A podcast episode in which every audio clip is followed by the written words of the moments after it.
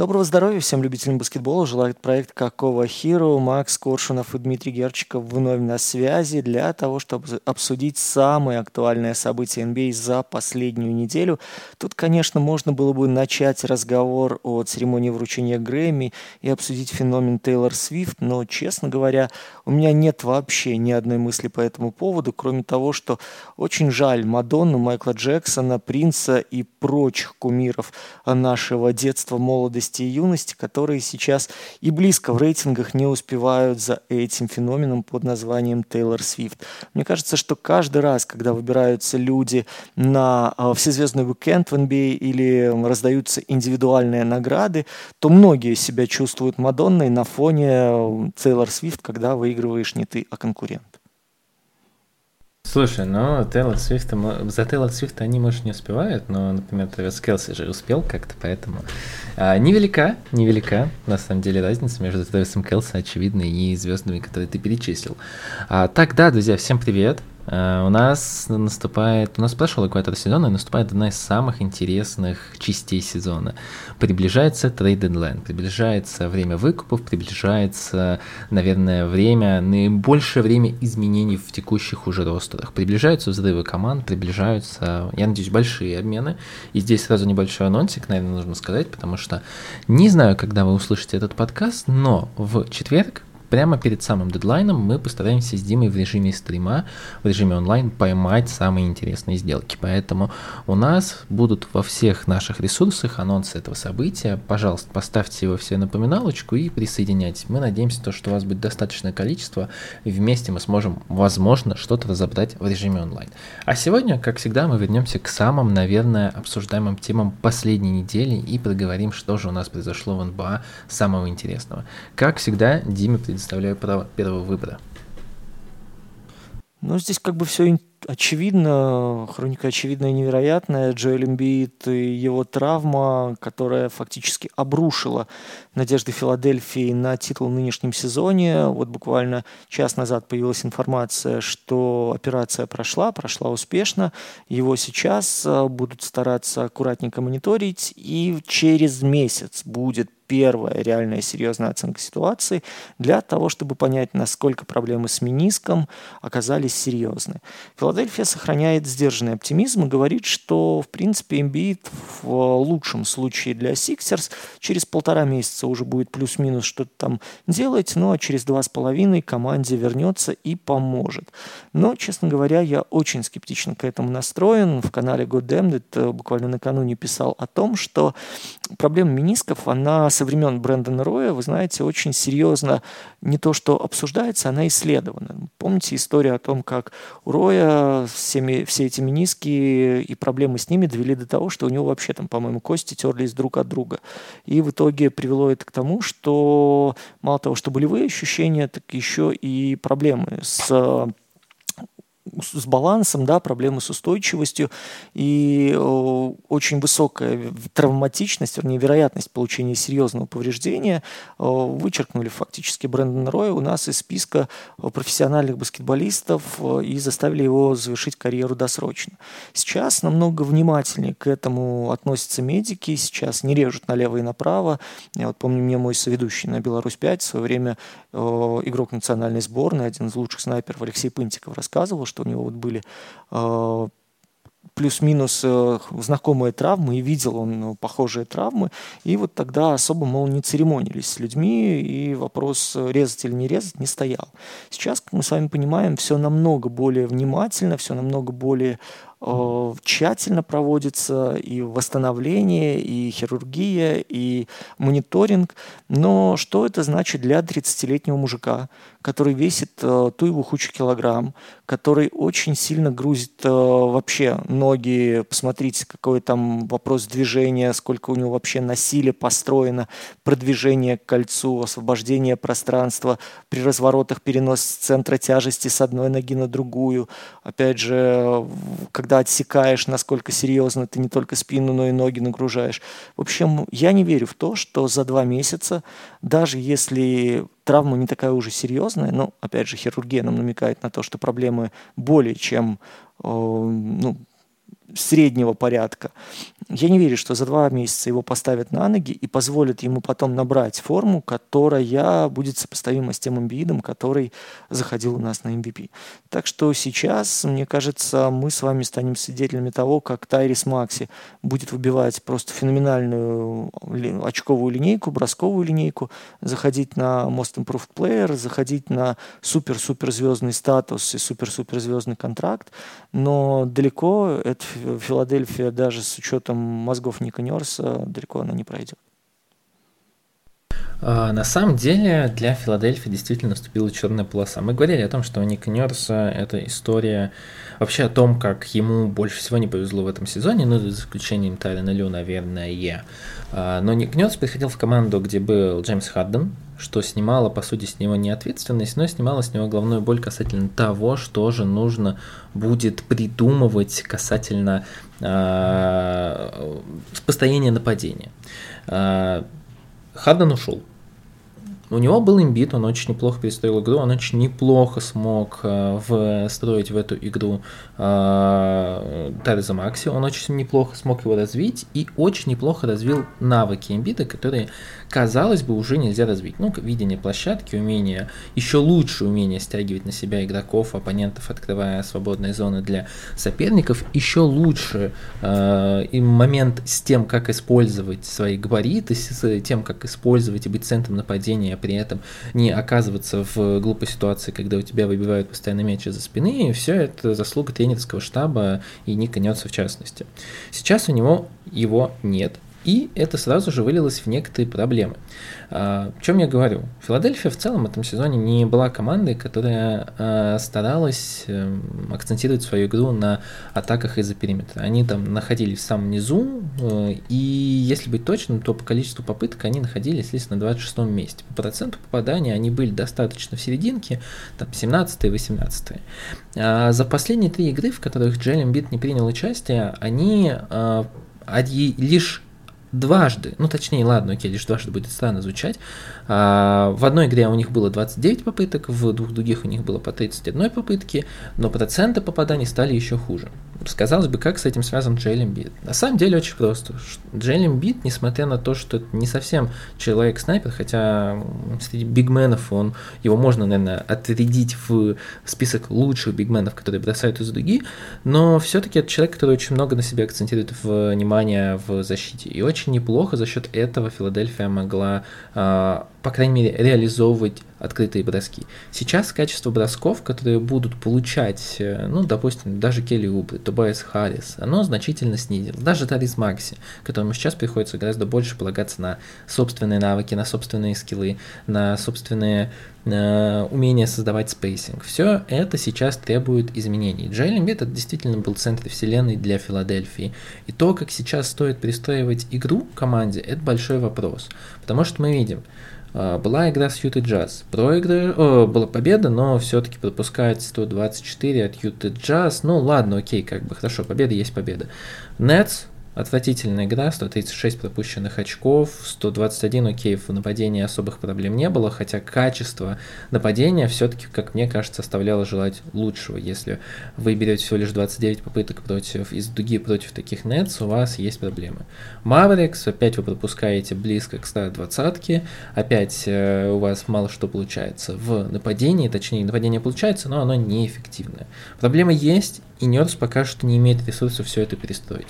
Другое дело, что сейчас же в Филадельфии еще более абсурдная ситуация касательно того, что им нужно действительно делать. А, с одной стороны, у них есть праймовая звезда, близкая к 30, Uh, у них uh, есть шанс на победу с участием этой звезды, если она будет в лучшей форме. И все это действительно у них вот прямо сейчас. С другой стороны, у них нет никакой гарантии того, что эта звезда сможет восстановиться к uh, первому раунду и что у него получится восстановить свою великолепную форму, которая действительно была на уровне близкой к MVP. Соответственно, у Море есть сейчас два варианта максимально усилиться перед дедлайном, попробовать скинуть э, все, что плохо лежит, и а, попробовать все-таки собрать какую-то команду к плей потому что Восток все-таки не, самый силь... не самая сильная конференция, либо же все-таки уйти в небольшой rebuild, возможно, кого-то скинуть за активы, которые станут лучше и выгоднее в следующем сезоне, Но, опять же, где гарант того, что Эмбиид восстановится, что эти активы себя оправдают? В Филадельфии странная ситуация. В Филадельфии вот эта ситуация, которую они сами себя довели глупыми выборами на драфте, глупым процессом и обменами. Но самая главная жертва для меня это Ник Нерс. Очень прям интересно будет смотреть, как Ник Нерс будет стараться перестроить в очередной раз эту команду. Знаете, что здесь более обидно, чем э, травма Эмбида как такового? К трейд-дедлайну у Филадельфии но если так посмотреть на платежную ведомость, можно было набирать тут э, хоть мешок игроков для того, чтобы э, хоть как-то усиливаться и иметь, э, ну, если мы уже идем, знаешь, последний крестовый поход, если мы идем прям вот с идеей что-то с этой э, платежкой придумать и отдавать там условного Табайса Харриса, истекающего, отдавать там Морриса. В общем, э, пытаться еще одного человечка добавить сюда к Эмбииду для того, чтобы вот прямо здесь сейчас свою суперзвезду, которая еще недавно, помнишь, пыхтела, что хочет Нью-Йорк, что там у нас намечается неплохая команда, что в принципе у нас здесь после того, как все ушли, да, я вот сейчас заберу свое звание MVP, а потом уже буду решать свои индивидуальные чемпионские вопросы. Вот как раз под это все недовольство можно было еще зайти на рынок и на, перед трейд-лайном что-нибудь допридумать, учитывая, опять же, наличие Дэрила Мори, учитывая то, что здесь есть контракты, с которыми можно работать, учитывая то, что э, в целом э, здесь пока народ э, вроде как платит налог на роскошь, но грамотно, опять же, собрать людей в трейд-пакет, которым усилить свое ключевое ядро, э, мне кажется, у Филадельфии был вариант. Другое дело, что сейчас Эмбит травмирован, и особо думать-то в эту сторону уже не получается. То есть сейчас у вас, э, давайте реально оценивать положение дел, в лучшем случае где-то к середине апреля появится надежда на то, что Эмбит хоть как-то начнет стоять на ногах и хоть как-то будет ну, передвигаться самостоятельно без боязни, потому что еще это и в голове, я уверен, будет сидеть определенное время. Вот этот нюанс того, что одна нога у тебя менее уверенно держит тело, чем другая.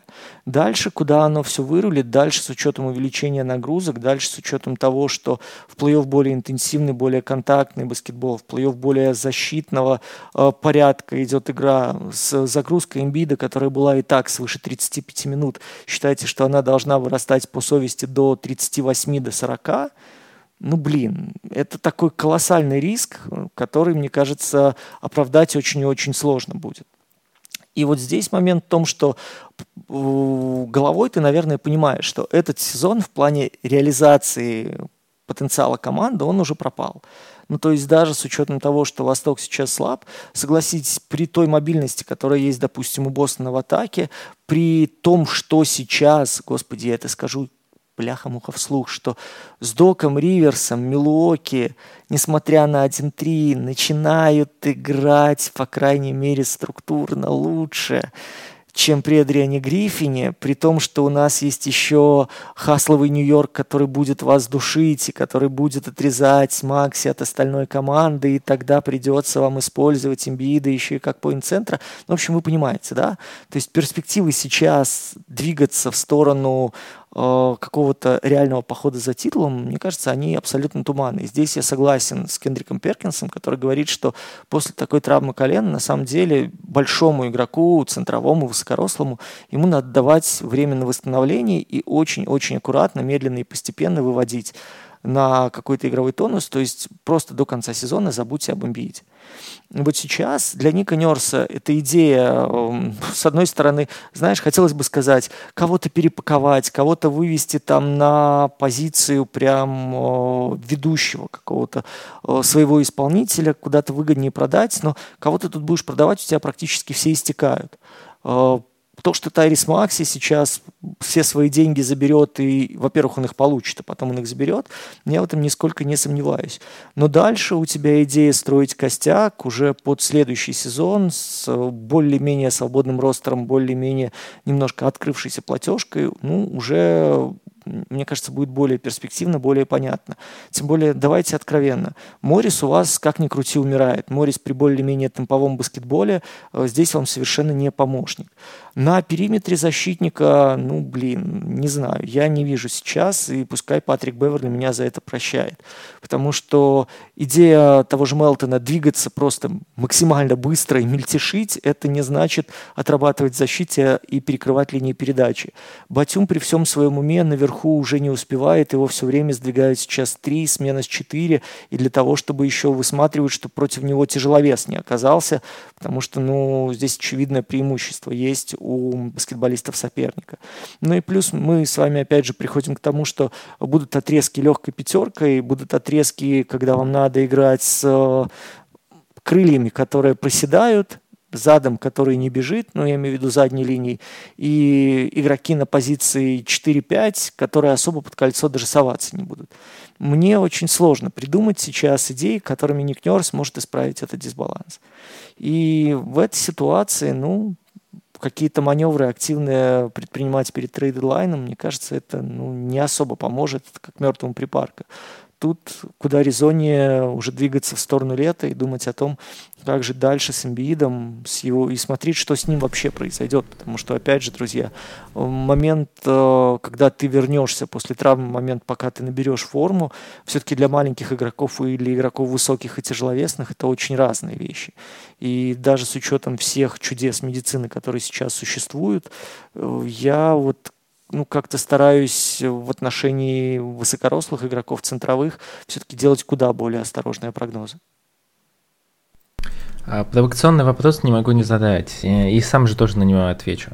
А, веришь ли ты то, что фоточка Филадельфии, чемпионская фоточка Филадельфии закрылась окончательно, или все-таки оставляем веру в Имбида и прогресс старый за Макси?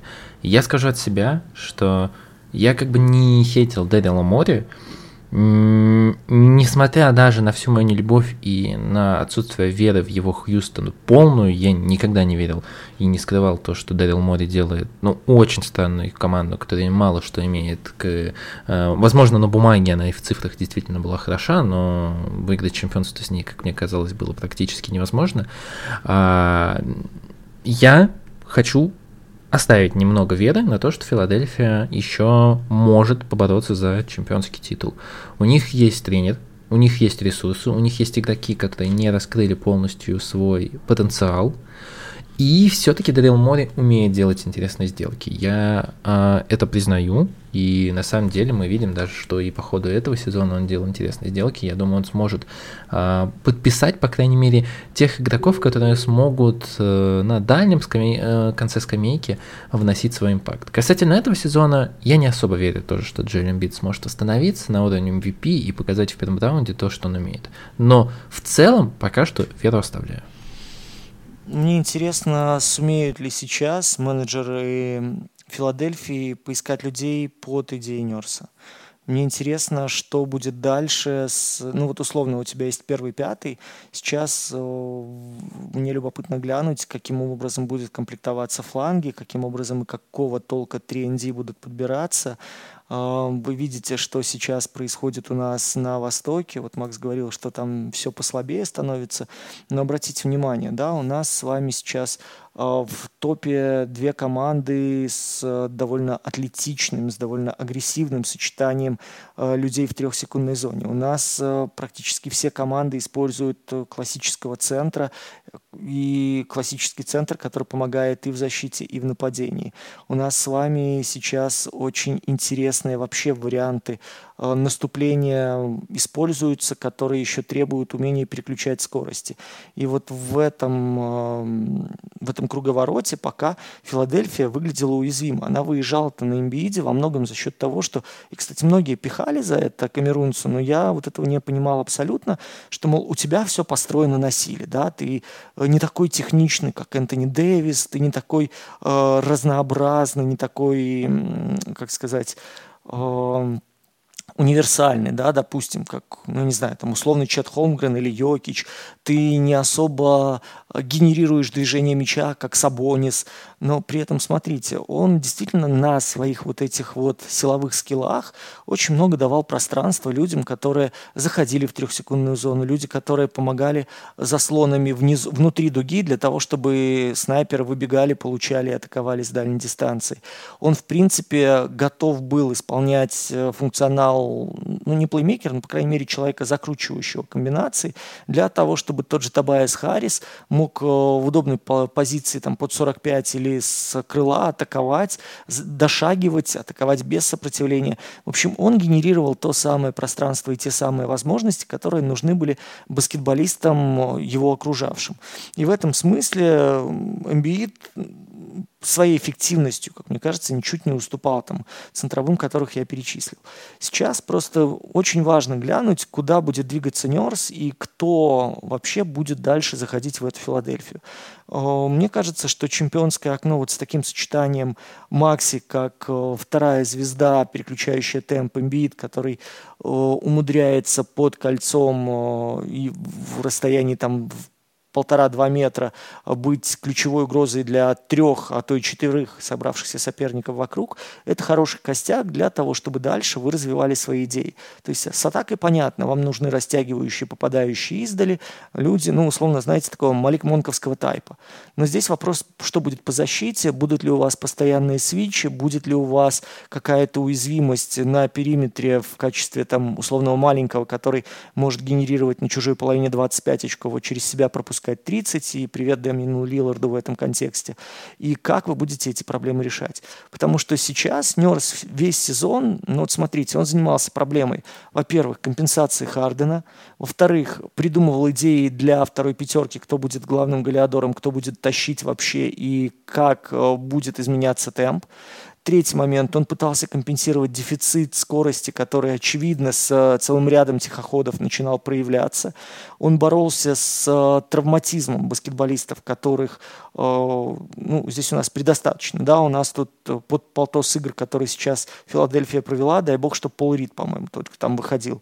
Все остальные нормально пропускали и пропускали такие отрезки, когда как раз-таки их присутствие, возможно, и немножко бы Филадельфию поддержала на плаву. И в этом смысле даже вот посмотри, Келли Убры оказывался так или иначе, но влиятельным игроком на ротацию. И вот только-только, казалось бы, он команду сумел ну, не то что сбалансировать, но, понимаете, поставить на рельсы, да, при которых он понимал, куда что движется, при которых он понимал, как пойдет ротация, при которых он понимал, что да, будут игры, где Эмбит э, будет или там отдыхать, или из-за перебора фолов уходить, и что-то в, эту, в эту сторону, в этот смысл начал уже делать. И тут бабах, у вас все у вас разваливается. Вот абсолютно доминирующая модель движения, она разваливается.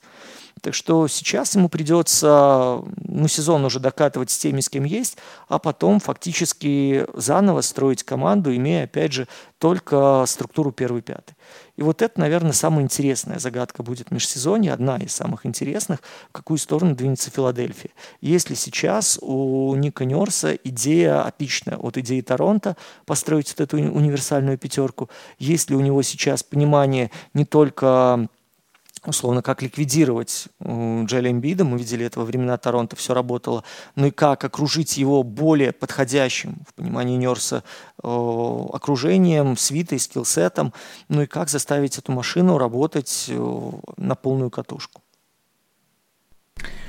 Есть еще одна травма, про которую э, стоит поговорить. На самом деле уникальная ситуация. Зак Лавен настолько не хотел ехать в Детройт, мы не осуждаем, просто констатируем факт, то, что решил то, что да, ну, этот сезон в целом, и что лучше я полечу и спокойно доделаю все свои дела со здоровьем и уже восстановлюсь в следующем году. А тем временем э, один из активов, который должен был уехать, это Богданович. И Богданович не молодеет, Богданович не дорожает. В целом то, что Детройт не менял его еще в прошлом году, это огромная ошибка Пистонс. Э, за это мы их осуждаем, конечно. Ну, по крайней мере, я. А, Зак Лавин Явно, что не, это не та звезда. Явно, что на Зак Лавина нет прям огромного рынка и прям а, огромного количества команд, которые хотят его заполучить. Но а, давай обсудим его поступок. А, осуждаешь ли ты за то, что он не поехал в Детройт и решил полностью вылечиться? Потому что, ну, как будто бы в, этот, в эти Пистонс, в этот Пистонс, наверное, ехать не очень хочется любому игроку лиги. Я не могу осуждать человека за то, что он заботится о своем здоровье. Я понимаю все вот эти подводные камни. А, давайте исходить из того, что сейчас он Чикаго не нужен совершенно даже если он отремонтировался, даже если он прям обновился, у Чикаго сейчас без него шикарнейший отрезок проводит Коби Уайт. Я недавно для наших платных подписчиков записывал закрытый подкаст, в котором отмечал, насколько Коби Уайт изменился, почему он изменился и каким образом сейчас его функционал оказывает позитивное влияние на Буллс. Уайт у нас провел 50 матчей максимум в сравнении со всеми игроками Чикаго. Э, Уайт у нас довел свой игровой временной отрезок уже до 36 минут при 19 очках, при 5 э, передачах в среднем на 2 потери. А, при том, что он практически не собирает фолов, при том, что он умудряется еще у нас под пяток подборов делать.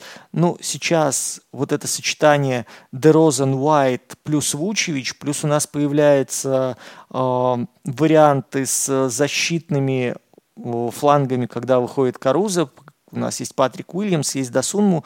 То есть, в принципе, вот эта вот внутрянка э, от первого до четвертого номера, она вполне себе удобоваримая, она себе сейчас начинает понимать, что от нее требуется, она дает довольно неплохую местами интенсивность в защите. Э, в наступлении они держат в голове, что окей, у нас там про запас, есть еще бол, есть еще лавин, то есть в дальнейшем там можно будет это все дело еще подкачивать, прокачивать и искать варианты по совершенствованию, допустим, да, работы в задней линии. Лавин сейчас это человек, который придет и отберет мяч у тех людей, которые наконец-то начали им делиться. Это настолько грамотно было найден баланс между Дерозаном, который играет больше изнутри, и Коби Уайтом, который помогает сейчас э, атаковать, помогает двигать мяч и готов обострять середину, когда там как раз э, нет Вучевича, тут с, с огромным удовольствием отваливается на периметр и играет сейчас длинного пятого, а Дрозен у вас на противоположном краю находится. То есть идеальная ситуация для того, чтобы люди, которые вас особо не блистали, начинают приносить пользу. Посмотрите, сейчас там на Каруза был спрос в отношении там и по пикам уже, да, и по всему. Э, Чикаго ищет плюс-минус такого же игрока, который готов и попадать, готов и защищаться, и плюс сверху еще получить довесок. Ну, понятное дело, что вряд ли кто-то вот прям возьмет и раскошелится для того, чтобы приобрести себе атакующего защитника, причем э, получить э, хорошего проверенного кадра, но при этом отдать свои, свой актив, при этом отдать актив будущего и при этом сверхмеры ничего там не нарастить на эту позицию. А, то, что сделал Зак Лавин, почему он не хочет ехать в Детройт, он прекрасно видит, что сейчас там он вообще не нужен. Сейчас в Детройте нет понимания, кто им нужен заднюю линию. Посмотрите, они сейчас, э, фактически разговоры ведутся об обмене любого человека, на которого будет спрос, на которого будет интерес. Более того, у Детройта сейчас нет понимания, как использовать ресурс игроков э, в задней линии, если, окей, мы сейчас говорим о защитниках, для того, чтобы двигаться дальше. Посмотрите, они говорят, окей, Киллиан Хейс, ты пришел к руководству и говоришь, чуваки, я вообще не понимаю, куда мы движемся, я вообще не понимаю, что мы делаем, мне нужно играть, я хочу перейти в команду, где, по крайней мере, меня будут использовать и понимают, как меня использовать. Что ему говорит руководство? Да, конечно, иди. Не в том, что бляха-муха, у нас тут с организацией игры беда, у нас э, фактически Кейда Каннингема мы не можем пришить ни в одну из линий и не понимаем толком, как из него сделать главную звезду. У нас получается взаимодействие Айви Дюран, э, которое должно быть, наверное, приоритетным, ну, не знаю, пик-н-ролльного порядка, если можно это так называть, с тем, как э, выбирает, опять же, моменты Дюрен для того, чтобы просить мяч, с тем, как ему туда доставляют, ну, бог с ним. Это уже тема для отдельного даже подкаста. Но суть в том, что у вас сейчас нет ни мозгового центра, у вас Берг спасает очень многие атаки, очень многие владения, просто потому что он готов индивидуально возиться с мячом, обострять с дальней дистанции.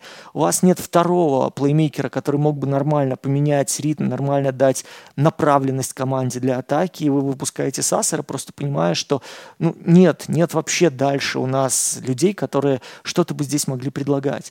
У вас по-прежнему большой трафик в трехсекундной зоне, и вы не понимаете, как его растянуть, потому что у вас только один Богдан Богданович бьющий. Ну окей, Берг второй, но здесь вопрос, во-первых, со стабильностью, а во-вторых, с тем, сколько Бергсу надо возиться самому с мячом, прежде чем получить позицию для атаки. И добавлять сюда лавина, которому тоже нужен мяч.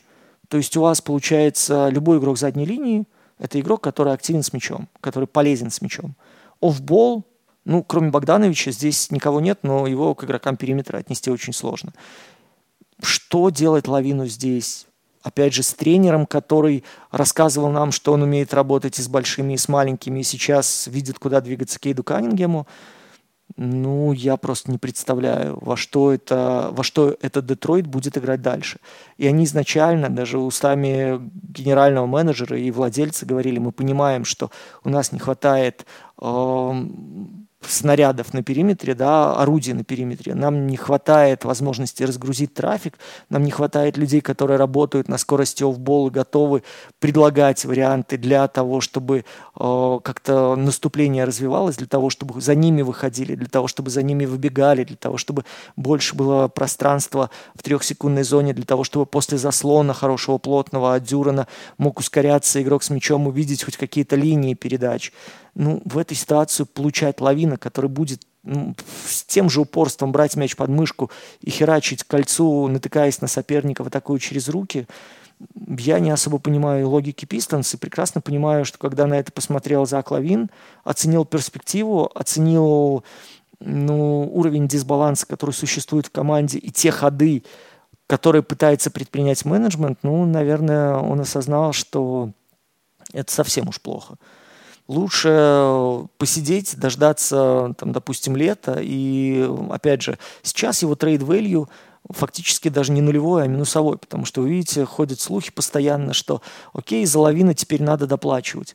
У нас была схожая история, если вы помните, с Расселом Уэстбруком, когда после ухода из Лейкерс, после того, как его выбросили на мороз, отрицательная ценность у человека была. Сейчас Уэсбрук на полном серьезе претендент на лучшего шестого. Сейчас Уэсбрук сам говорит, что впервые он за долгое время э, получает удовольствие от игры в команде. И после того, что произошло в в дедлайн минувшего года, э, он сейчас чувствует себя, ну, наверное, самым счастливым человеком на планете. А, вот в случае с лавином вполне возможно эта негативная цена, она летом еще больше сыграет ему в плюс, потому что у нас кто-то из пользователей уже предлагал идею с лавином в Орландо. Вот то, что сейчас видишь в Орландо, понимаешь, что это действительно интересный вариант был бы. И это та ситуация и та команда, которая могла бы скрасить его э, негативные моменты в защите и могла бы выиграть от того, что Лавин в ряде эпизодов не просто берет мяч и херачит, а готов э, провоцировать на себе стяжки, готов провоцировать на себе смещение, готов идти до конца в лицевую, сдел- делать потом передачи в лицевую и выступать человеком, который действительно может быть go-to-guy из задней линии и выглядеть при этом стабильно, не брать какие-то немножко безумные броски и не сбрасывать стоящему рядом первому встречному мяч, как это периодически сейчас делают баскетболисты Magic. В целом, вот, ну, на мой взгляд, сейчас это идея минимизировать ценность Лавина и сбросить дальше его контракт, э, для Чикаго она понятна. Здесь вопрос освободить платежку. Дальше работа исключительно агента Лавина и людей, которые хитроумно бродят по рынку в поиске усиления. Имею в виду именно представителей команд. Потому что Зак Лавин на данную секунду подходит, ну, дай бог, двум-трем командам NBA, куда он впишется и куда он действительно будет э, встроен без особых проблем. Но вопрос в том, насколько сейчас грамотно удастся его обесценить. Но опять же, операция, полугодичный простой, все эти красные флаги, они его ценность скинут.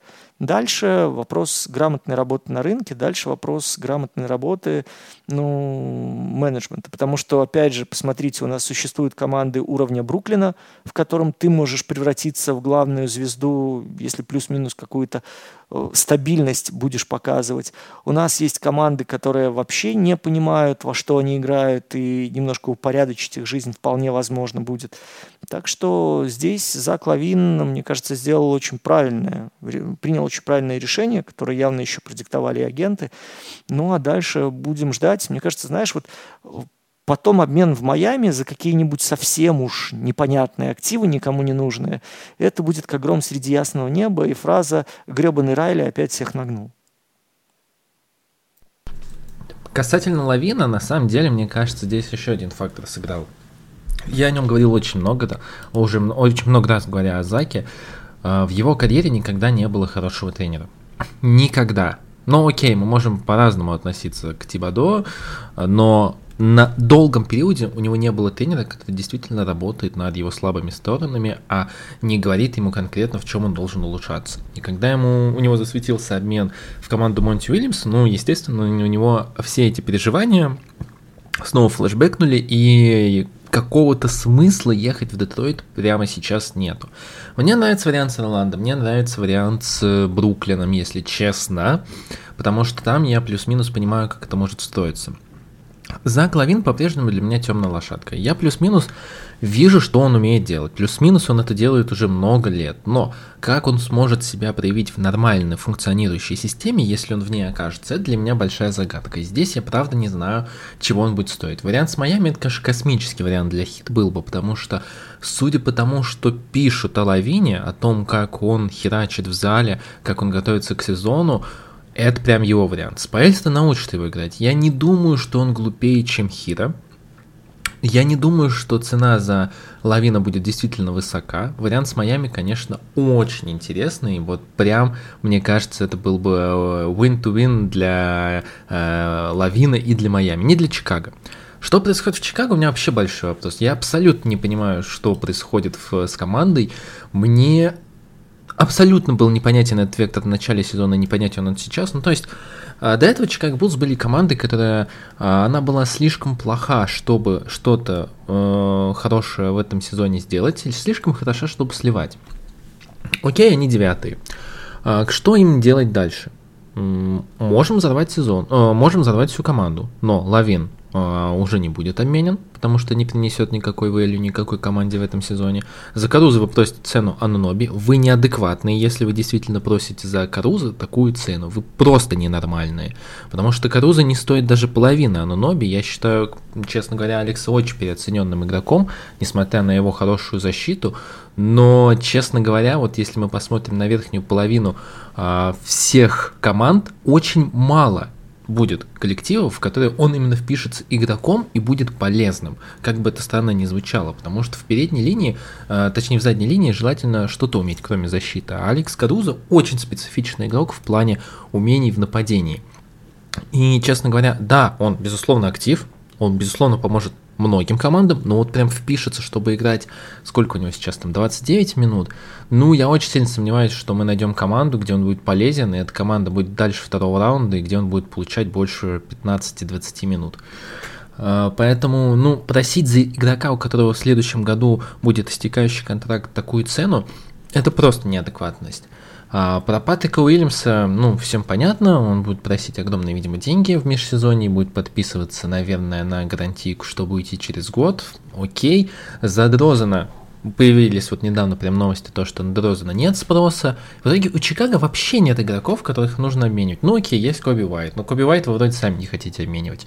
Все остальное это, ну, прям такое. Либо что никому не интересно, либо что стоит очень мало.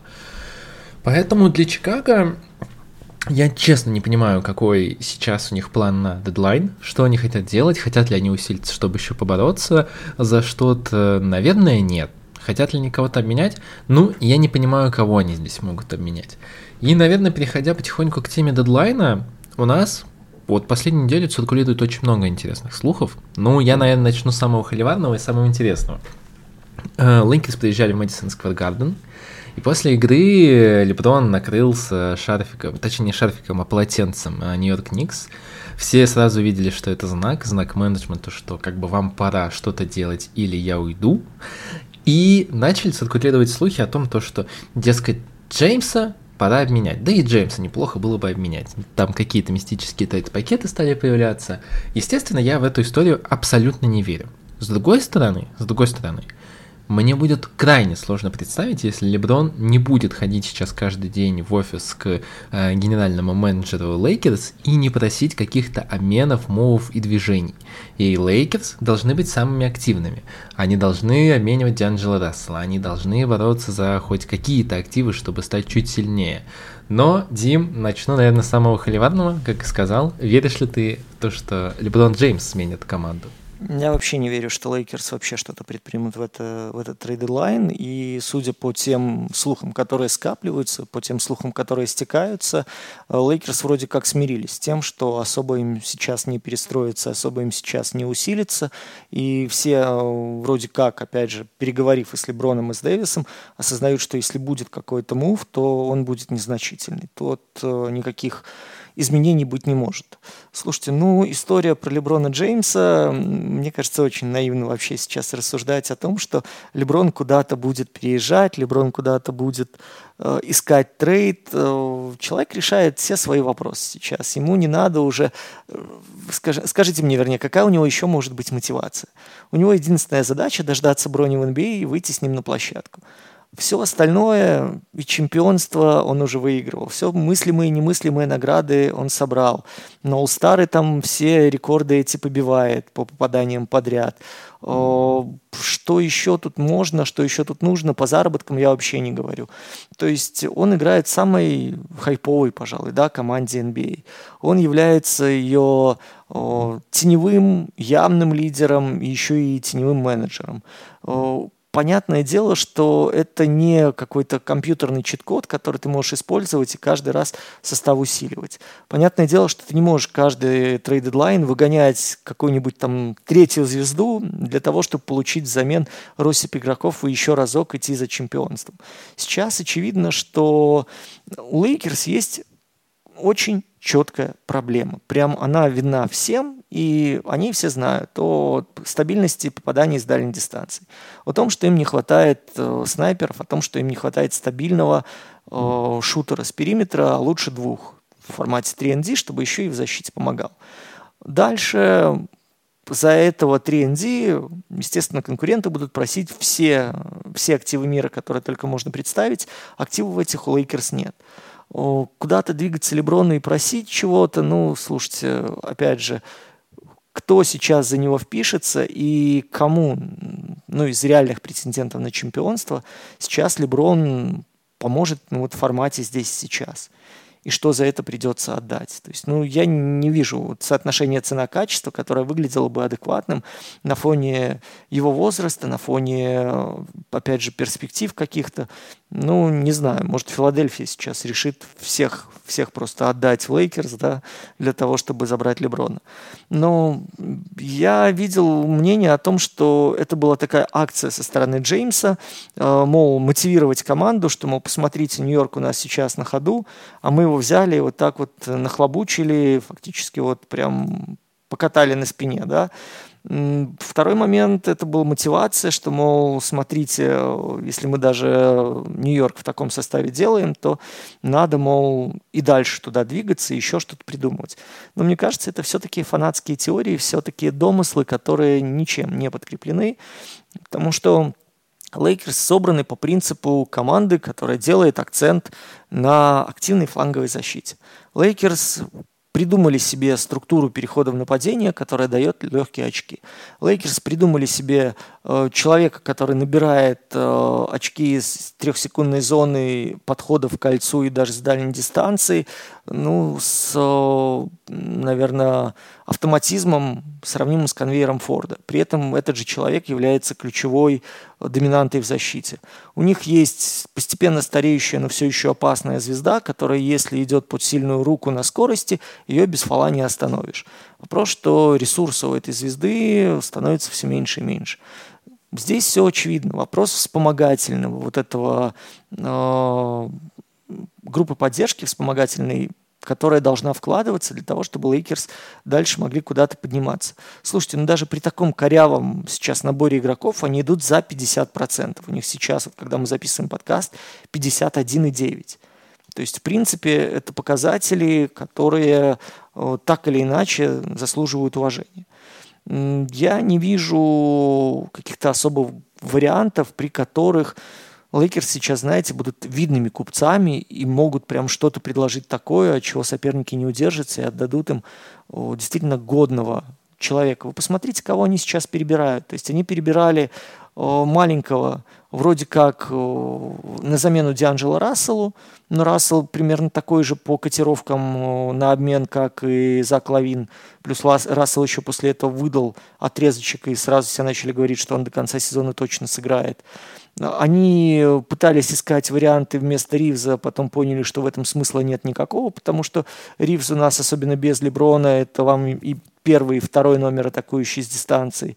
И третий вариант, они там что-то пытались подыскивать в плане бьющего, но там до таких смешных кандидатур доходило. Слушайте, они за Богдановича из Детройта готовы были там чего-то отсыпать, отсыпать серьезного, при том, что мы с вами понимаем, Богданович, ну вот сочетание с этими там э, Реддишами, Вандербилтами в плане постоянного свитчинга на флангах, ну come on, это будет настолько уязвимый, настолько очевидно выпадающий элемент, что мы понимаем, это вот действительно попытка от безысходности найти хоть какой-то дополнительный ресурс для атак с дальней дистанции. То есть Лейкерс в этой ситуации отнюдь не те купцы, которые прям будут задавать сейчас тон на рынке. Давай поговорим о двух коллективах, которые вот сейчас готовятся разбирать. Я не уверен, что Юта будет сильно разобрана, но активно ходят слухи про Клаксона в Никс. Интересно, кстати, на... проходят слухи про активный спрос на Симона Фонтекио. А, надеюсь очень, что правильно назвал его фамилию, но Дима, как э, э, любитель европейского баскетбола, меня, я уверен, поправит. А, и Шарлотт Хорнетс. По Хорнетс вообще интересная ситуация, потому что там есть Майлз Бриджес, который вроде бы его контракт сейчас не кусается, и если мы не будем никак пытаться говорить о том, насколько он хорошая личность, то в целом это интересный актив. Но мой любимый актив на рынке, который сейчас вот активно э, шопит, ну не то, что активно шопит, но им активно интересуется, это Пиджей Вашингтон. Человек, который универсален, человек с броском, человек с пониманием того, как он должен действовать на фланговой защите, а, умеющий играть point of attack при желании, умеющий а, играть смолбольного центрового. Не всегда это была хорошая история, потому что когда-то его поставили пару недель назад, по-моему, это было против Джоэля Эмбида, и получилось совсем все плохо, но в целом это больше вопрос к тренерскому штабу. Но универсален, без особых слабых сторон, и кажется то, что Пиджей Вашингтон может помочь ну, практически любой команде. Я слышал, например, про Сакраменто, куда он, наверное, зашел бы как влитой. Тут и смолбольная пятерка, тут и замена Харрисона Барнса. А, в целом отлично зайдет. А, есть ли у тебя какие-то любимые активы, которые вот ты ждешь, что во время стрима мы, возможно, поймаем обмен от тех или иных баскетболистов? А, возможно, ты слышал про какие-то слухи. Ну, слушайте, ну для меня один из главных обменов уже был, то, что Терри Розир наконец-то уехал в команду, которая позволяет ему сейчас постепенно демонстрировать, ну то, что защитные скиллы он демонстрирует классно, это факт, и мы с вами видим, что сейчас Розир Point of Attack закрывает прежде всего, и это у него получается здорово, и мне в принципе нравится то, что в таком сложным сейчас Майами. Он э, как минимум свою нишу в обороне нашел, и я надеюсь, что дальше будет э, только лучше. Хотя понятное дело, что у Майами сейчас очень много проблем. Э, так, чтобы прям любимый кандидат на обмен, ну, мне сложно придумать на самом деле. Э, я люблю трудолюбивых ребят, которые зачастую недооцениваются, поэтому, допустим, я бы хотел Ройса Анила увидеть в команде более организованной, в команде более э, смекливый, что ли, да, в обороне, команде, которая будет использовать его светлую голову, команда, которая будет его э, с умом двигать в линии обороны, вот. Э, и, соответственно, какой-то профит э, будет получать э, от него в том числе и на чужой половине. из того, что видел, наверное, самый смешной вариант обмена, который вообще попадался на глаза, это то, что э, Даллас хочет э, Дориана Финни-Смита вернуть, и потом была идея обмена свапа э, Бобби Портиса на Гранта Уильямса. Вот это вот прям варианты, которые меня немножко улыбнули. Вот. Ну и давайте посмотрим. Еще один человек, вот, которого я очень хочу увидеть в команде контендере, и мне нравится идея, которая проскакивала недавно в прессе, это то, что Бостон хочет забрать Келли Алинека. Вот это будет ход, который Бостону очень нужен. Это будет ход, который Бостон сделает еще сильнее. Этот ход будет, э, который поможет Бостону стать чуть умнее в смешанных пятерках и поможет в том числе и в обороне, и в нападении. Это дополнительный мозг. И, знаешь, такой вот сейчас очень корявое сравнение, за него сразу прошу прощения, но это чуть уменьшенный Эл Хорфорд вот по, по влиянию на игру и по универсальности, по помощи в каждом из игровых аспектов, в мелких игровых аспектах, которые на самом деле дают очень серьезный буст. Для меня вот, э, в принципе, это, наверное, был бы самый интересный вариант – если это произойдет, то я скажу, что Бостон станет еще более опасным. И вот с ним сейчас будут считаться, мне кажется, и команды Запада, которые пока больше в плане прицела на чемпионство ориентируются на свою конференцию. Слушай, я согласен. Если к Мазоле есть вопросы как тренера, то к Стивенсу в целом у меня вообще вопросов нет. Он очень качественно выполняет свою работу. А, я немного прослушал. Ты сказал про обмен Бобби Подписа на Гранта? Да, свап. Или на Гранта Уильямса. Гранта Уильямса. А, все, на Гранта Уильямса. Да, да, да, да, да. Да, я это читал, это на самом деле интересно. Вот мне прям, э, интересно, кто педалировал эту тему и с какой стороны. Ну, не знаю. Я слышал, вообще продалось очень много интересных слухов, которые сейчас от разного рода инсайдеров, я сейчас показываю в воздухе кавычки, э, циркулируют, э, говорят о том, то, что Кайл Кузьма в Даллас, мне кажется, это тоже прекрасный вариант. Говорили о том, что до этого они интересовались Дорианом Финни Смитом, Mm. Недолго они без него, конечно, продержались. Было бы интересно, кстати. Если бы Финни Смит оказался в Далласе, я бы вот прям Даллас бы подвинул бы в своей воображаемой лестнице по силе рейтинга чуть выше. Кайл Кузьма, конечно, это очень комично, я надеюсь, что это не случится. А вот один вариант, он достаточно, ну, не то что интересен, ну, кроме уже Майлса Бриджеса, которого я называл, и Пиджей Вашингтона, есть еще и Эндрю Уиггинс. А, в текущем состоянии Эндрю Уиггинс, как мне кажется, стоит примерно ничего.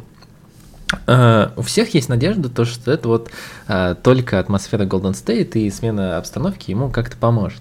Не знаю, я в этом не уверен, хотя Даллас остро нуждается в игроке, в таком фланговом защитнике, который может и позащищаться, и трешку бросить, uh, и в случае чего позащищаться не только на против Инга, но и на позиции 1-3, а лучше и 1-4, вот сюда прям отлично подходит. Уиггинс э, форму финала, которого, к сожалению, нет, сюда отлично подходит Финни Смит и Пиджи Вашингтон, но интересно, Даллас вообще называется одной из самых активных команд во время э, трейд-дедлайна, во время последних недель. Интересно будет, как они будут действовать за эту последнюю неделю. А, наверное, вот по таким большим слухам мы в основном-то прошлись. Я думаю, они в ближайшее время еще будут повышаться, и их будет все больше и больше. И очень надеюсь, то, что вы вместе с нами присоединитесь в четверг и, возможно, поймаете пару сделок. Мы готовы будем отвечать и на ваши вопросы, и в режиме онлайн обсуждать какие-то сделки.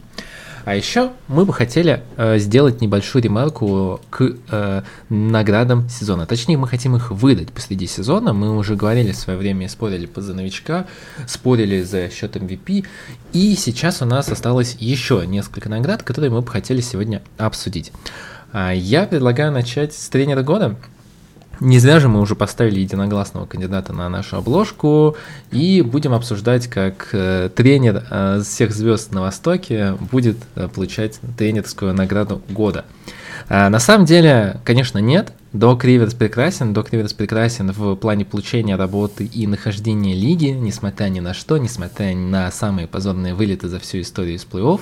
Тем более, мы даже всего сегодня похвалили. Я даже соглашусь с Димой, на самом деле, касательно структурности, хотя это скорее звучит как камень в огород Гриффина, чем комплимент в сторону а, Риверса, но все же. А, я сразу выдвину своего кандидата, это ни для кого, наверное, не будет секретом, хотя у меня было их несколько. А, я выберу одного. Это Марко Дегно. И я по-прежнему считаю, что это один из самых интересных специалистов, которые будут в ближайшую декаду очень сильно выделяться в НБА. Мне запомнился один пример. А, недавно разбирали игру а, с Майами Хит, и там инсайдеры Оклахомы говорят о том, что как это все происходило. Первая половина, ужасная половина, Оклахома идет на 94 очка на 100 владений, по темпу. Ужасная э, игра. Э, Дегно собирает всех раздевалки и момент за моментом показывает, где они допускают ошибки. То есть просто поймите, какой уровень вовлеченности и погруженности у человека, что заканчивается вторая четверть, он вместе со своим тренерским, штаб, э, со своим тренерским штабом уже знает, о каких ситуациях говорить, что показать команде, как быстро перестроиться. Выходят они после, соответственно, большого перерыва, и команда уже показывает темп 140 очков на 100 владений. Естественно, она побеждает Майами Хит, а выигрывает, казалось бы, безнадежный матч. И это очень хороший пример того, что Дегно не только умеет развивать игроков, мы уже видим на примере Оклахома молодой, как каждый игрок становится лучше. Не только умеет и ставить тактику, мы видим то, что Оклахома очень хорошо играет в защите, у нее есть своя уникальная защита, которую очень тяжело поддерживать, она доста- доста- достаточно сложная, извините, особенно для молодых игроков. А, и при этом команда уже долгий промежуток времени выдерживает эту сложную тактику. У них есть достаточно специфичное нападение, которое работает, и Дегно умеет руководить своей командой по ходу матча. Это тоже очень сильный навык, особенно учитывая, что он работает с молодым составом.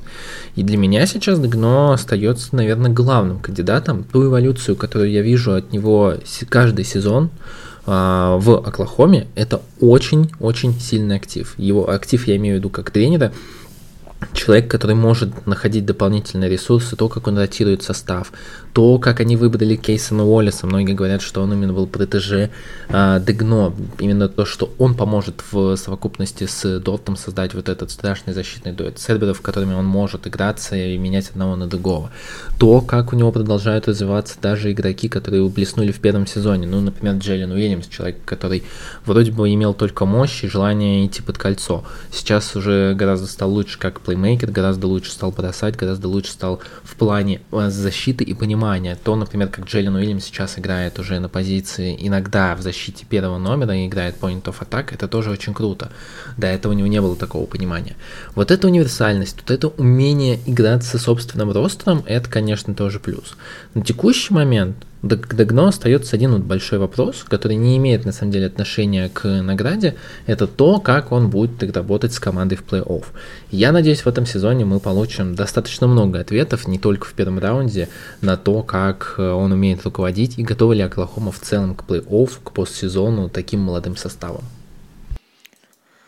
Ох, мне надо кандидата выбирать вообще-то нестандартного. Вы же знаете, что я в смысле баскетбола немного извращенец. Понятное дело, что Монти Уильямса на эту должность не выдвигаю, но тем не менее я так посматривал на команды, которые продвигаются у нас вверх, команды, которые прыгают выше головы, команды, у которых есть стиль. И вот вы знаете, вроде Крис Финч самый очевидный кандидат здесь, но я бы хотел сказать пару добрых слов о Тайроне Лю. Просто потому, что вспомните, как Клипер забрасывали какашками, когда только перешел Джеймс Харден.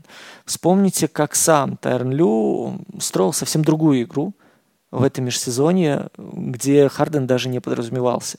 И все выводилось вокруг Кавая, и все выводилось вокруг медленного баскетбола, все выводилось вокруг заслонов, оффбола, Э, рывков через заслоны, атаки со средней, самая медленная команда. Как он говорил, окей, мы не можем уже так бегать, и мы должны брать совершенно другими вещами. У нас опытная команда, мы должны брать нестандартными решениями, мы должны брать силой там, где можем, и брать бросками надежными. Мы не можем рисковать, потому что э, этот риск будет неоправдан, мы не сможем его компенсировать. Э, дальше появился Харден, который, которого надо встроить было. Харден, который был не в своей тарелке. Харден, который не понимал, что ему надо делать, при том, что баскетбол у Тайрона был специфический.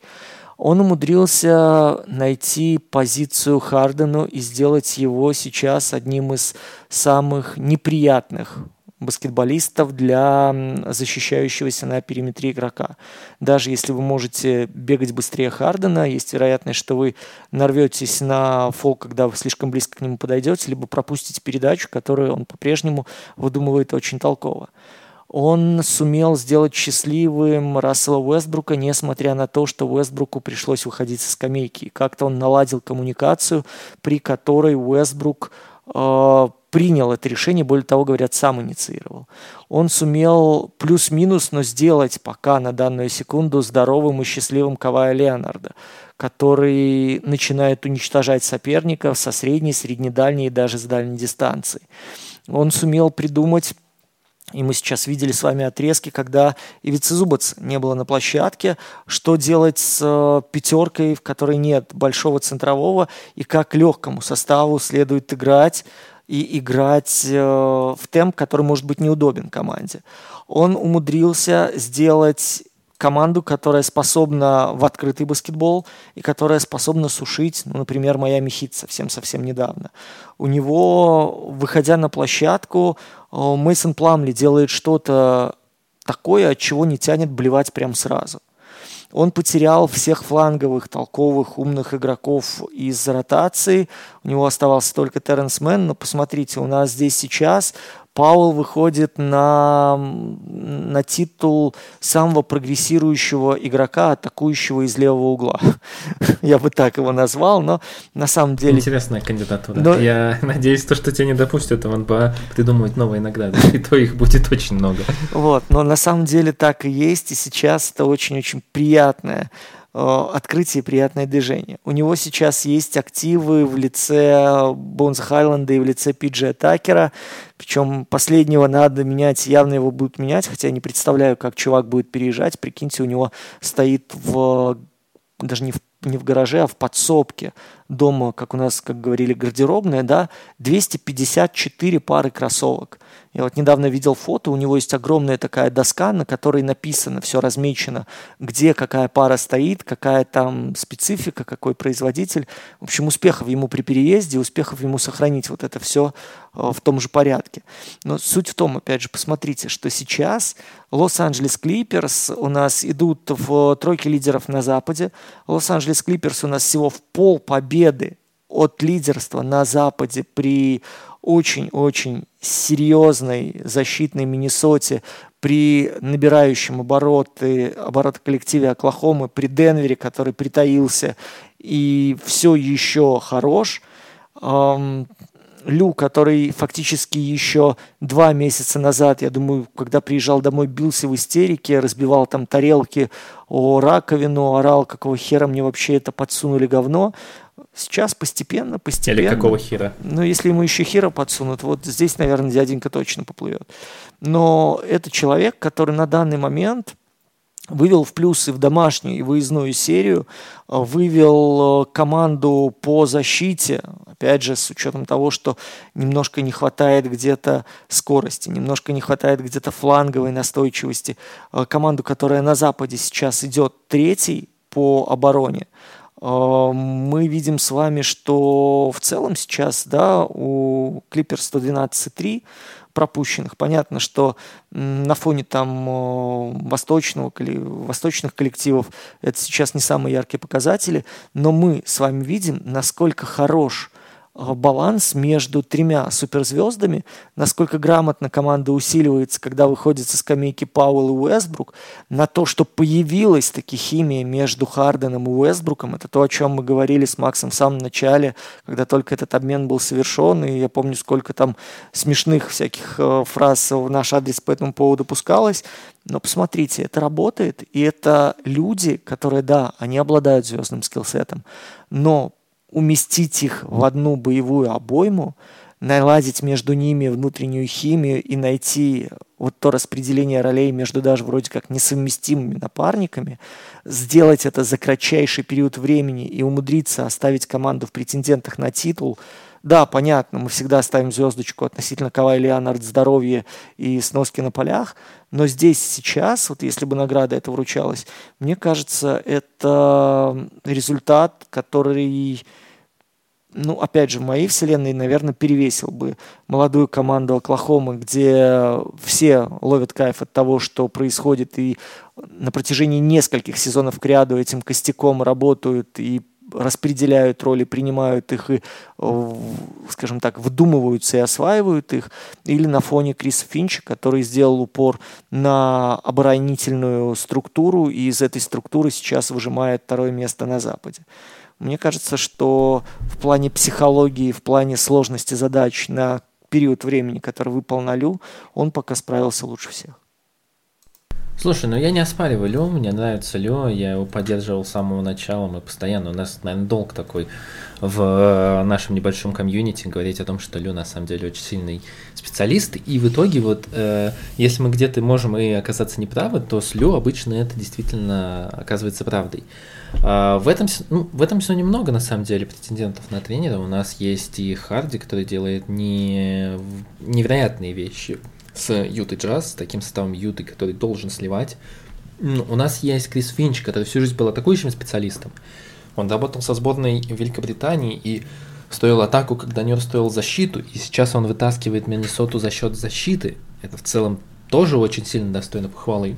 Кто-то говорит про Рика Карлайла, который возродился из пепла.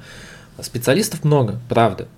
Поэтому вот здесь, пожалуй, будет, наверное, одна из самых интересных наград в этом сезоне для меня. Мы успеем еще одну быстренько обсудить награду. Э, Most Improved Player. И, как всегда, для меня это самая непонятная награда в целом вообще среди всех. Я абсолютно не понимаю критерий, много раз об этом говорил. Для меня вот больш, самый большой скачок это игрок, который, знаете, там был вне лиги, а, не котировался на тафте, попал в лигу и играет 15 минут. Это огромный скачок, я считаю. Или же мы говорим о том, что вот человек, который не был звездой, был игроком ротации и стал суперзвездой. Непонятно, очень непонятно, и поэтому здесь на самом деле самый большой такой спектр кандидатур, которых мы можем обсудить. Э, я буду здесь прям скучен, краток, э, выберу Тареза Макси. Человек, который Э, готовился в сезоне, вкатиться в этот сезон с Джеймсом Харденом. Несмотря на все слухи, он не играл такую большую роль. Он никогда не был первой скрипкой, он не был болхендлером, он не, не был человеком, который генерирует атаку целой команды. И в целом, даже в университете он не был тем человеком, который мог быть плеймейкером, мог быть человеком, от которого исходит движение мяча, движение игроков. А, да, у него есть Джелем Бит, но ту роль, которую принял на себя Тарис Макси и принял ее с очень высоким коэффициентом загруженности, в свой вот такой первый полноценный сезон человека, который выходит лид, ну, одним из двух лидеров, давайте так, это действительно достойно уважения. Я честно думал, то, что Тарис Макси не справится. У него был очень хороший прорывной прошлый сезон, где у меня было много вопросов касательно его роли. Все-таки на него был не самый большой акцент в нападении Филадельфии. Там был Эмбит, там был Харден, и Тарису Макси доставалось чуть больше свободы, скажем так. Чуть больше свободы, я имею в виду в контексте защиты соперника. В этом сезоне у него зачастую он чуть ли не главный игрок, главная угроза команды, и соперники на него абсолютно по-другому настраиваются. У него возросло количество минут, бросков, как я сказал, коэффициент использования. При этом, даже если мы будем говорить о потерях, он почти не просел по ним. Ну, то есть, в прошлом сезоне у него было 3,5 передачи на 1,3 потери, в этом 6,5 передач на полторы потери. То есть разница минимальная, а 3 ассиста он добавил. Это очень крутой скачок. И, честно говоря, кроме Тариза Макси, у меня было куча кандидатур, которых можно перечислить, но я все же склоняюсь к тому, что это очень непонятная награда. Моя любимая кандидатура, честно, вот, которая у меня всплыла в голове, это Рассел Уэсбук.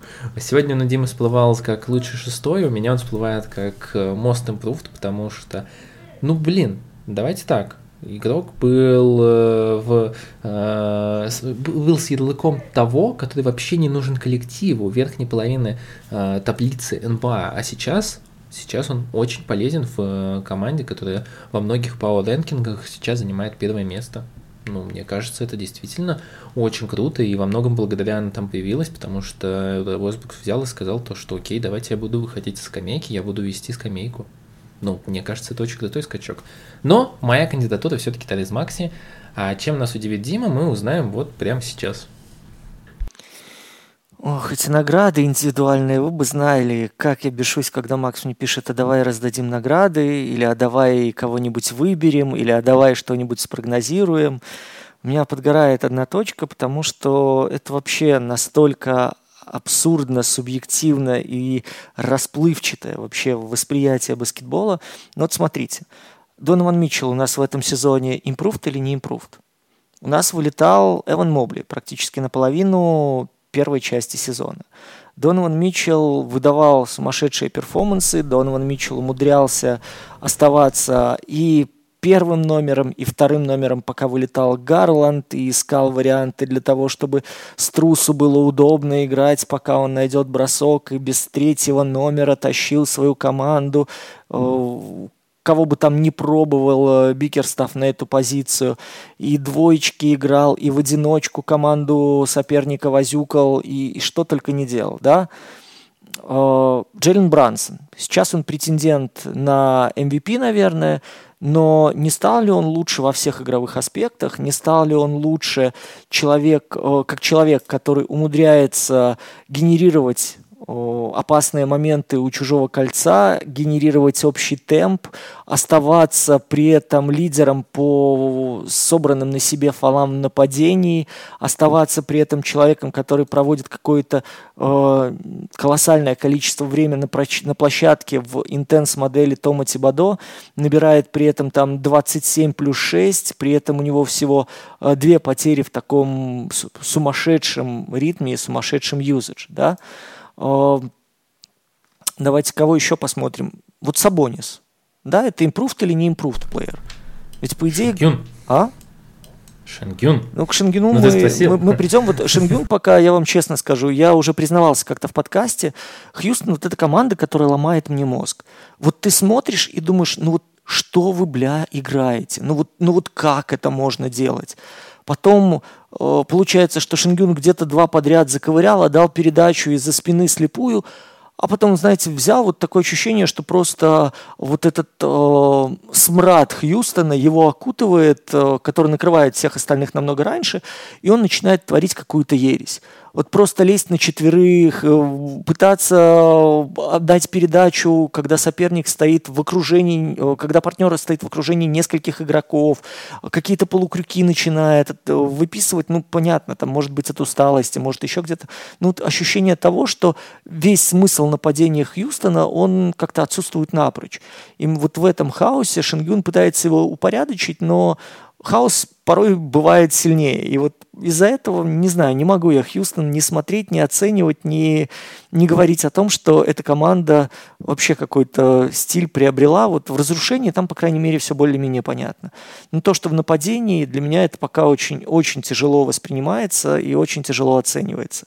Поэтому здесь я скорее вот по Сабонису скажу, потому что, смотрите, долгое время, да, как э, расценивалась как команда Фокса.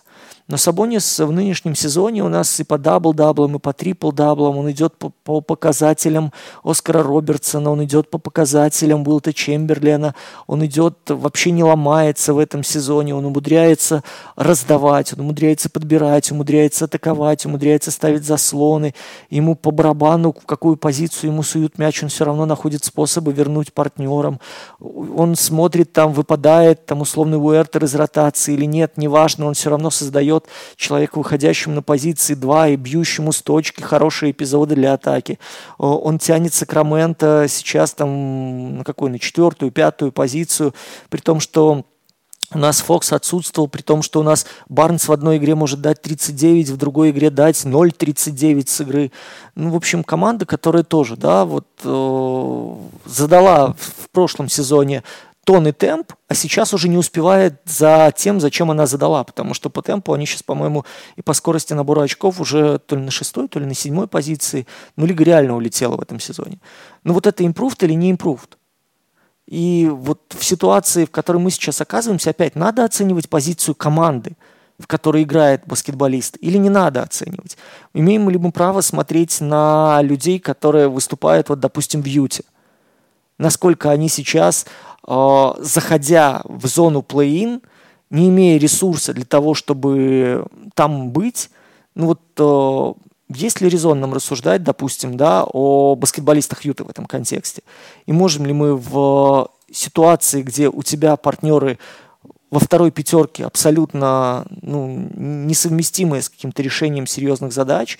У тебя люди, да, в партнерах Хортон Такер, которого используют на первом номере, э, Симона Фонтеки превращается на каком-то солидном отрезке сезона в главного бомбардира. У тебя тренер уделяет внимание тому, чтобы Кионте Джордж наконец-то понял, где он оказался, при этом в ущерб своей команде, но Кионте Джордж в итоге начинает приносить помощь своему коллективу. Но вот можем ли мы говорить условно о том, что изменения в голове Колина Секстона и влияние Колина Секстона на эту команду в купе с изменением тактики сделали Юту абсолютно уникальной командой на фоне вообще участников нынешнего сезона? Но это все прелюдия, это вот как раз к вопросу о том, почему сложно выбирать, почему сложно понимать и почему сложно даже критерии определять для вот внесения вердикта по этому поводу. Но мой кандидат на самом деле очень топорный, очень очевидный, очень понятный. Мой кандидат это Дерек Уайт. Ну, мне кажется, что в Бостоне, который долгое время завязывался и страдает до сих пор от всяких недержаний Джейсона Тейтума. Бостон, который э, то и дело бьет лихорадка эго Джейлина Брауна, который у нас тут на конкурс данков уже собрался. Бостон, который шикарно в этом сезоне позволил видоизмениться Кристопсу Порзингису, и наконец-то мы увидели Порзингиса, который действительно может быть важнейшим ключевым исполнителем в команде претендента. Мне кажется, вот два человека, которые склеивают эту команду и помогают ей оставаться э, на пике конкурентоспособности, это Хорфорд и это Уайт. И вот э, у меня вот есть огромная любовь к Эллу Хорфорду, которую не, мне кажется, даже клеймением не изогнать. Но то, что делает в этом сезоне Уайт, сезон с 32 минутами в среднем, сезон, где ему приходится быть то вторым, то третьим, то первым, то понимать, что рядом находятся люди уровня, там, я не знаю, Люка Корнета, которому надо мяч прям вот засовывать в руки.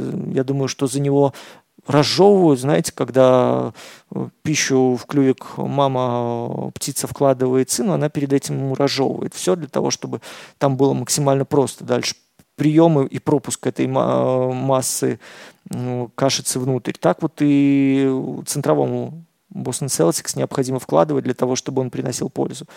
Вот с тем, что делает Дерек Уайт – ну, мне сложно придумать игрока, который в нынешнем сезоне в каждой из позиций и как игрок атакующий, как игрок пасующий, как игрок защищающийся, как игрок страхующий, как игрок подсказывающий и как игрок, делающий это стабильно на протяжении 40 плюс матчей, мне сложно придумать игрока, который делает все это лучше, чем Дерек Уайт. Фу, как долго ты вел к Дереку Уайту, но мы много достаточно кандидатур перечислили. Я рад, то, что мы зацепили даже Шингюна, а мою личную, наверное, любовь в Хьюстоне, несмотря даже на броски через 8 рук. Хотя да, такое бывает. А, ребят, Простите, пожалуйста, что мы затянулись, но эта неделя действительно требует чуть большего, чуть более широкого обсуждения, поэтому мы надеемся то, что если вы присоединитесь к нам в этот момент, вы нас поддержите и сделайте это любым удобным для вас способом, будь то платная подписка на Boosty и Patreon, либо же подписка на просто наши свободные, открытые и бесплатные сервисы, включая Telegram, YouTube или другие подкаст-платформы. Всех ждем, всем будем рады и постараемся максимально э, сделать ваше погружение в мир НБА интересным и увлекательным. Ну и ждем вас, конечно, на стриме. Сегодня подкаст исключения, поскольку что-то мы очень много говорим о, о будущем, вместо того, чтобы анализировать прошлое. Но я надеюсь, что раз в году вы нам простите такую слабость, и мы попробуем исправиться уже в ближайшем выпуске. В четверг обязательно всех ждем, ну а на добранич, как говорят обычно. Хочется сказать всем огромное спасибо, что вы до сих пор остаетесь какого хира. Вы наша золотка, вы наша радость. Э, пожалуйста, сохраняйте здравый смысл, оставайтесь с людьми, как бы тяжело это ни было в наше очень непростое время. Держите свою кукуху двумя руками, старайтесь совершать по одному поступку хорошему в день минимум, хотя бы переводя бабушку через дорогу. Помогайте э, тем, кому сейчас тяжелее, чем вам. Пожалуйста, не теряйте веры в то, что в скором времени закончится война, и диктаторы, которые ее развязали, понесут заслуженное наказание в Гааге. Я очень надеюсь, что мы очень скоро вернемся домой, мы сможем обнять близких, мы увидим спокойное, тихое, мирное, голубое небо, и если будем спорить, то будем спорить только о баскетболе NBA. Макс Коршунов, Дмитрий Герчиков. В четверг обязательно услышимся на стриме.